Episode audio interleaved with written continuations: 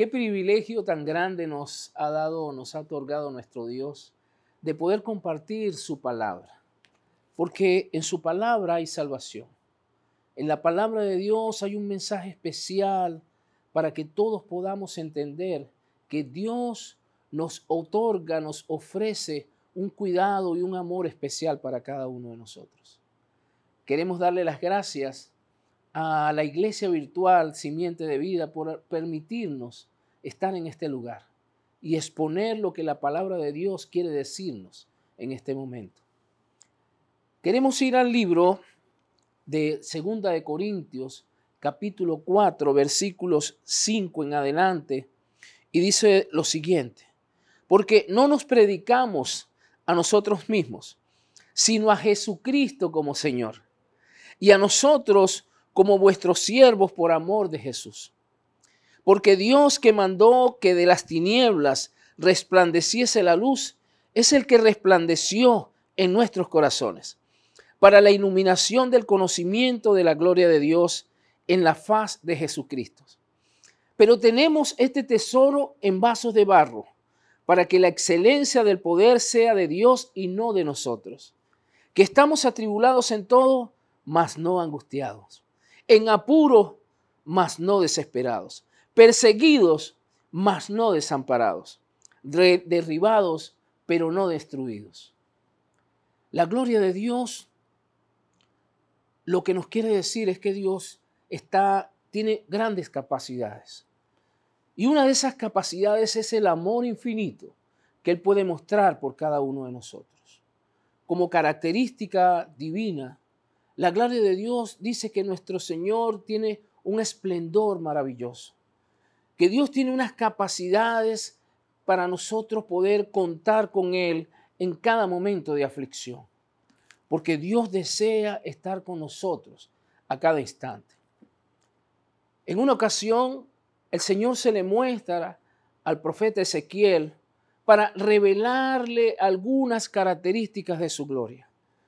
Pero no solamente quería darle a conocer su gloria, sino que también quería decirle los beneficios, las características y el poder que está detrás de la gloria de nuestro Dios.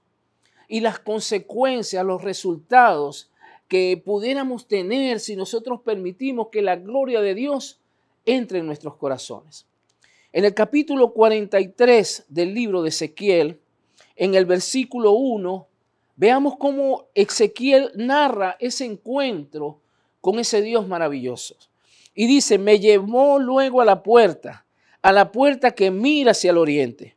Y he aquí la gloria de Dios, del Dios de Israel, que venía del oriente y su sonido era como el sonido de muchas aguas.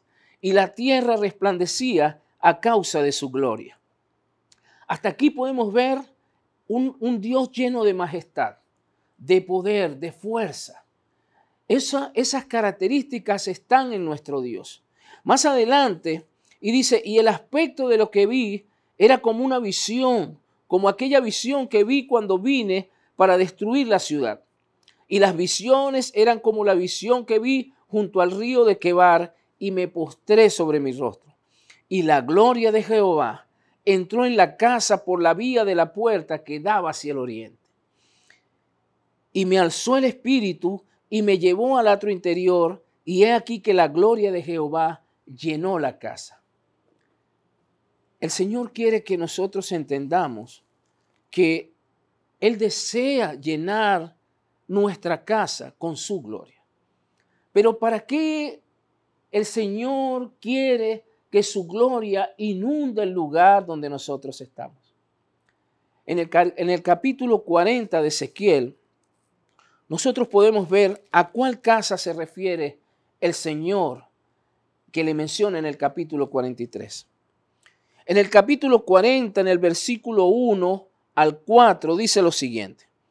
En el año 25 de nuestro cautiverio, al principio del año, a los 10 días del mes, a los 14 años, después que la ciudad fue conquistada, en aquel mismo día vino sobre mí la mano de Jehová y me llevó allá en visiones de Dios me llevó a la tierra de Israel y me puso sobre un monte muy alto, sobre el cual había un edificio parecido a la gran ciudad, hacia la parte sur. sur.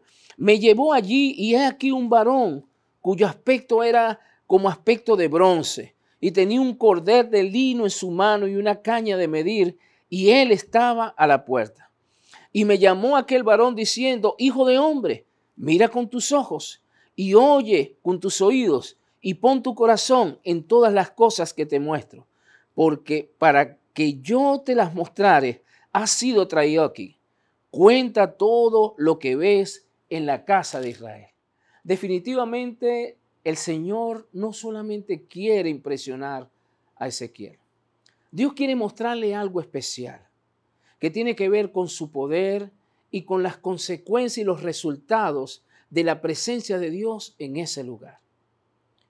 Más atrás, en el libro de Ezequiel, en el capítulo 40, Dios le explica cuál es ese lugar donde ellos se encuentran. En el versículo 2 dice, en visiones de Dios me llevó a la tierra de Israel y me puso sobre un monte muy alto, sobre el cual había un edificio parecido a una gran ciudad hacia la parte sur. Me llevó allí y aquí un varón cuyo aspecto era como aspecto de bronce y tenía un cordel de lino en su mano y una caña de medir y él estaba a la puerta. Y me habló aquel varón diciendo, Hijo de hombre, mira con tus ojos y oye con tus oídos y pon en tu corazón todas estas cosas que te muestro, porque para que yo te las mostrare, has sido traído aquí. Cuenta todo lo que ves a la casa de Israel. Hay una razón que tiene el Señor, una razón de interés sobre Ezequiel. Y le explica por qué ha sido llevado a ese lugar.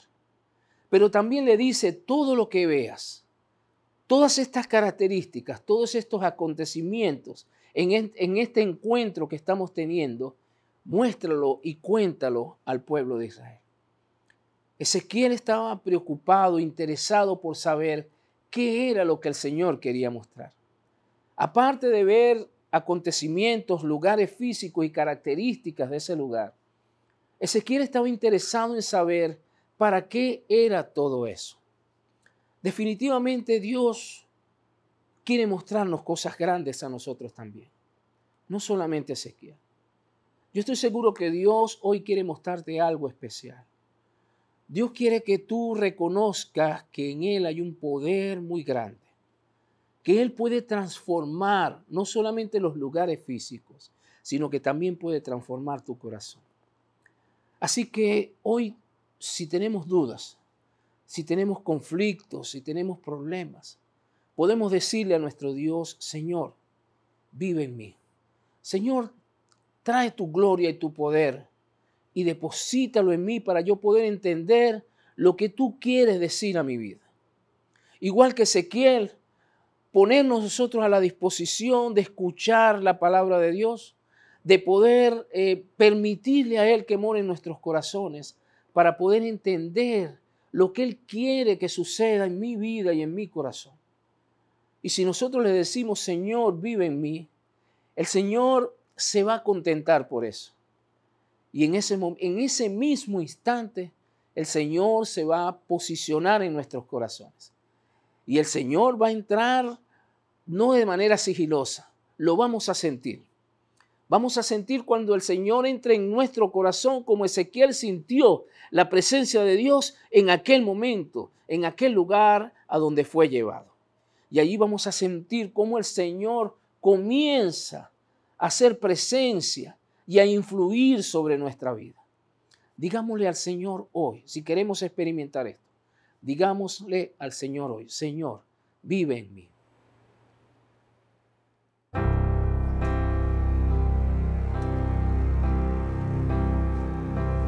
Vive en mí, Espíritu de Dios, cúbreme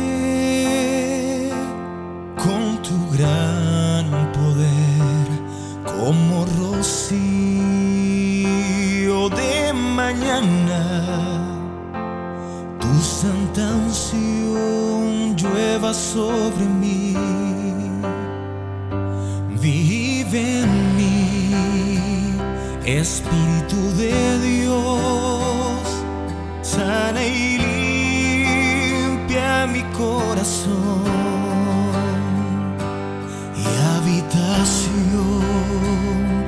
sea por siempre.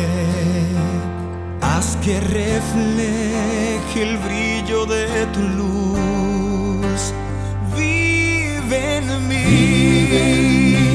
Vive en mí. Espíritu de Dios.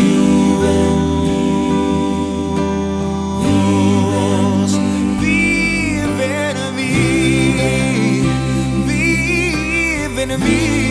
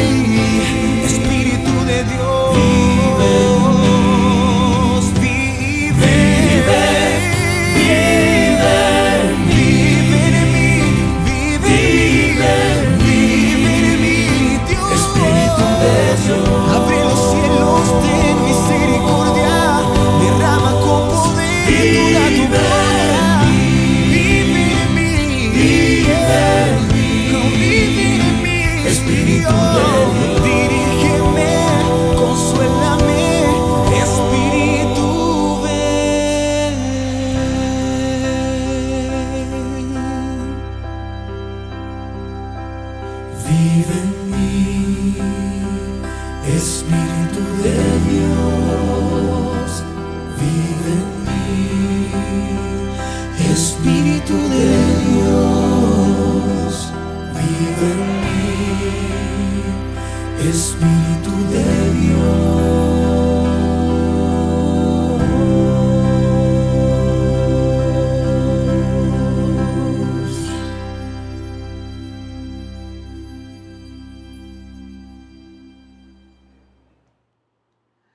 Dios está interesado en mostrarnos sus capacidades, su poder, su misericordia y su amor. Pero, pero hay algo que debemos hacer. Debemos acudir a Dios. En algún momento Jesús, en la fiesta de los tabernáculos, dijo algo muy importante. Llegada la multitud, llegado el momento, dije, todo aquel que abra su corazón y permita que yo viva en él, de su interior saldrán ríos de agua viva. Dios, porque Dios está claro de lo que puede hacer en nuestra vida, si nosotros se lo permitimos. Dios está claro del poder que Él posee y de la transformación que puede hacer en nuestras vidas y en nuestros corazones, solo si nosotros se los permitimos. En algún un momento de la vida de Jesús, en un pasaje que conseguimos en el capítulo 8 del libro de Lucas, del versículo 43 al 48 dice, pero una mujer que padecía de flujo de sangre hacía 12 años y que había gastado en médicos todo cuanto tenía y por ninguno había podido ser curada, se le acercó por detrás y tocó el borde de su manto, refiriéndose a Jesús. Y al instante se detuvo el flujo de sangre. Entonces Jesús dijo, ¿quién es el que me ha tocado? Y negando todos, dijo Pedro y los que con él andaban, Maestro, la multitud te aprieta y oprime y dices, ¿quién es el que te ha tocado? Pero Jesús dijo, alguien me ha tocado porque yo he conocido que ha salido poder de mí. Porque cuando nosotros acudimos al Señor, del Señor sale un poder especial para atender nuestro llamado. Si nosotros decimos al Señor, Señor, vive en mí porque tengo una gran necesidad, del Señor va a salir poder para ocupar un lugar especial en nuestros corazones. Porque Dios quiere atender a nuestro llamado. Dios quiere decirnos hoy que tiene la capacidad de auxiliarnos en todo momento. No importa cuánto hayamos gastado en, médico, no importa cuántas necesidades eh, físicas, materiales podamos tener. Dios va a acudir a nuestro llamado para transformarnos y para habilitarnos para poder vivir una vida totalmente diferente. Dios quiere estar en nuestro, en nuestro corazón. Pero nosotros debemos dar un paso y decirle, Señor, yo quiero que vivas en mí porque yo he creído lo que tú me has planteado. Quiero creer en lo que tú me planteas. Quiero creer en tu poder, en la posibilidad que tú tienes de transformarme de hacerme un hombre y una mujer diferente. Dios quiere atender ese llamado. Pero yo tengo que decirle, Señor, yo creo que lo puedes hacer. Yo creo que si abro mi corazón, tú puedes transformarlo. Yo creo que mi vida puede ser diferente. Yo le puedo decir al Señor, Señor, hoy yo creo en ti. Señor, hoy yo creo que puedes hacerlo.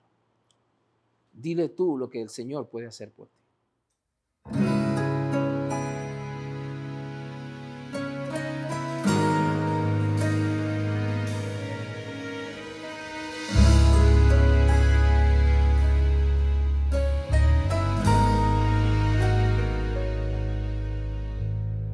Creo la luz de tu mirada cuando dices que me amas. Creo en lo tierno de tu voz cuando susurras y me abrazas. Creo en la inmensidad del mar al mostrarme tu grandeza. Creo en lo blanco de la nieve al mostrarme tu pureza. Creo en esa lluvia torrencial que hace ríos en los campos.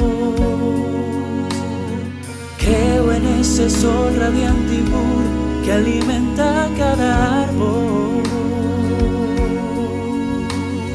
Creo en cada flor que da color al mundo que has creado.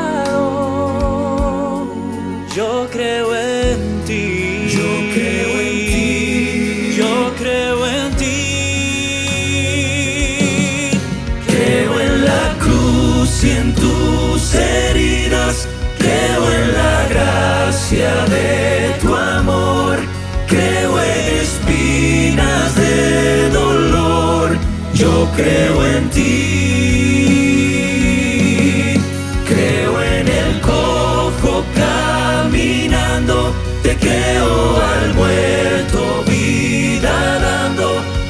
Creo en ti, yo creo en ti, yo creo en ti.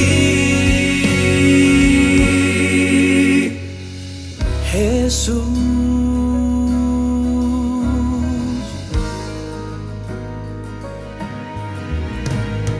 Creo que hay tinieblas porque siempre me das luz cuando decaigo. Me das luz cuando decaigo. Que hay tristeza porque siempre me restauras de mi llanto. Me restauras de mi llanto. Creo porque eres superior a lo que a diario me hace daño. Yo creo en ti. Yo creo en ti. Yo creo en ti.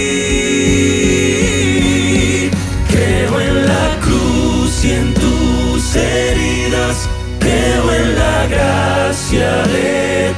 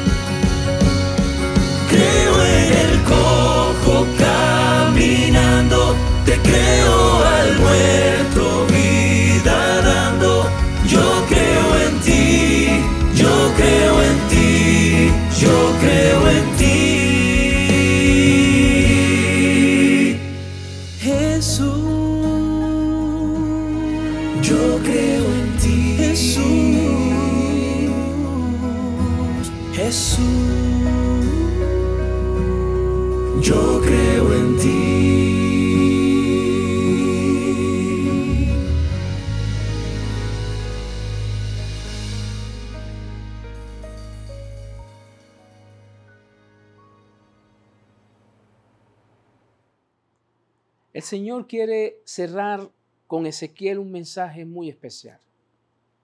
En el capítulo 47 del libro de Ezequiel, dice el profeta, me hizo volver luego a la entrada de la casa. Esa casa de la cual estuvo hablando en el capítulo 40 y en el capítulo 43.